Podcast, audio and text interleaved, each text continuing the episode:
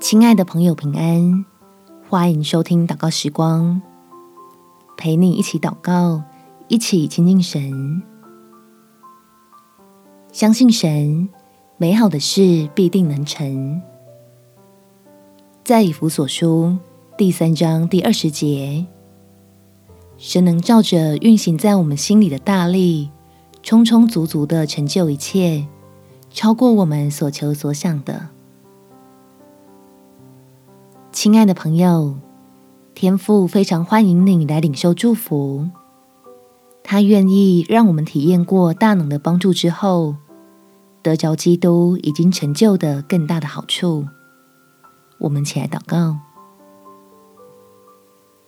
天父，求你让我更多认识你的慈爱，使我能有观察的智慧。从生活与工作上许多细微的变化，敏锐的认知到是你正在保守赐福，为此满心欢喜又感激不尽。让我可以这样很自然的加深对你的信赖，就愿意将肩上扛着的重担托付给你。欢迎你来按着真理帮助我。